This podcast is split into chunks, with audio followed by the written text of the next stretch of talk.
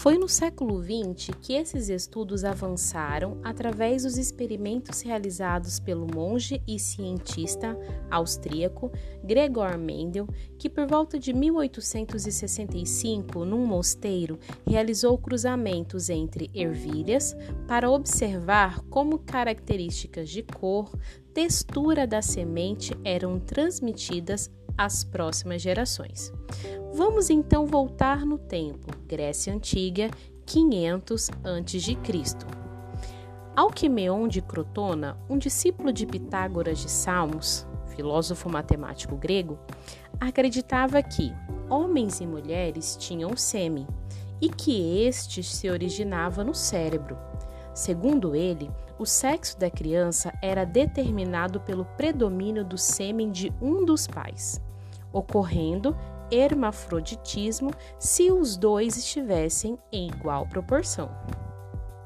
492 a 432 a.C., Empédocles de Acragas defendia que o calor do útero era decisivo na determinação do sexo dos bebês. Útero quente produziria homens, útero frio, mulheres. 500 a 428 a.C., Anaxágoras de Clazomene defendia que o sêmen ocorria apenas para o homem e continha um protótipo, um modelo de cada órgão do futuro ser. As fêmeas atuariam apenas como receptoras e nutridas do ser pré-formado. Propôs também o que ficou conhecido como a teoria direita e esquerda, segundo qual meninos eram gerados do lado direito do corpo e as meninas do lado esquerdo. Com o fim da Idade Média e o início do Renascimento no século XIV e século XVI, criou-se condições para o surgimento então da ciência. 460 a 370 a.C., Hipócrates de Cos, filósofo grego que ficou conhecido como pai da medicina, levantou a hipótese denominada pangênese, onde cada órgão ou parte do corpo de um organismo vivo produzia partículas hereditárias, chamadas de gêmulas, que eram transmitidas aos descendentes no momento da concepção. As gêmulas migravam para o sêmen do macho e da fêmea, sendo passada para os filhos. Se o novo ser é elaborado a partir de gêmulas recebidas dos genitores, isso explicava a semelhança entre pais e filhos. Crença que perdurou até o século XIX. Seus adeptos foram Lamarck e Charles Darwin, podemos destacar. 386 a 322 a.C. Aristóteles, filósofo grego, escreveu um tratado sobre o desenvolvimento e a hereditariedade dos animais. Livro de, de, de Generatione Animalium, Geração dos Animais, onde ele distinguiu quatro tipos de gerações. A biogênese, a geração espontânea, o brotamento, que é a geração por formação de brotos, a reprodução sexuada sem cópula e reprodução sexuada com cópula. Sobre a reprodução sexuada, Aristóteles acreditava que resultava de uma contribuição diferencial dos sexos. A fêmea fornecia a matéria básica que constituía e nutria o ser em formação.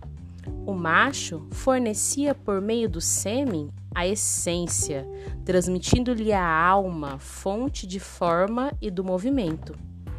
Se o, do...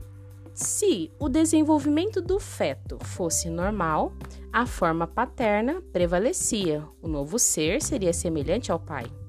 Se houvesse uma falha, o feto seria parecido com a mãe. Falhas maiores fariam prevalecer características dos avós, sucessivamente de ancestrais, parentes mais distantes, até o limite do ser ser gerado um inumano, um monstro. Criticou Hipócrates, pois observava que as semelhanças entre pais e filhos não se restringe à estrutura corporal, mas pode abranger outras características como voz, jeito de andar. Aristóteles então questionava como as características não estruturais produziam gêmulas, partículas hereditárias. E se os filhos apresentam características que não estão nos pais, como seriam produzidas gêmulas para elas?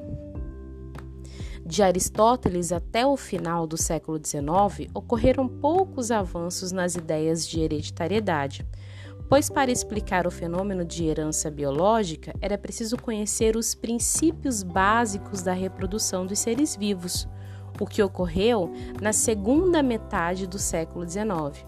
Até então, a maioria dos naturalistas acreditavam em geração espontânea.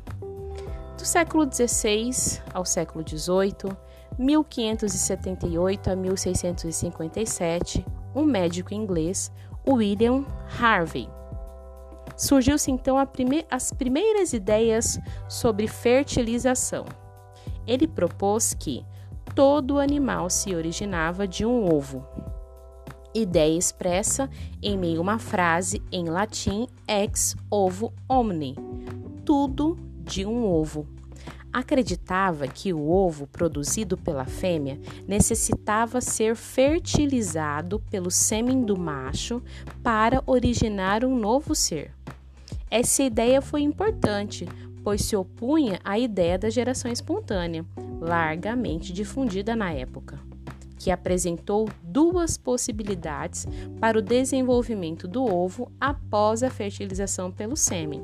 Primeira, todo material para produzir um novo ser já estaria presente no ovo fertilizado, tendo apenas de ser moldado. Segunda, o material que constituiria o novo ser teria de ser produzido à medida que o desenvolvimento fosse ocorrendo, ao mesmo tempo em que moldava o novo organismo. No século XVIII, os defensores das ideias originais de Harvey dedicaram-se a explicar como um ovo fertilizado podia desenvolver um novo ser. Haviam duas correntes de explicação. Primeira, a teoria da pré-formação ou pré-formismo afirmava que havia um ser pré-formado no ovo o desenvolvimento consistia apenas no crescimento.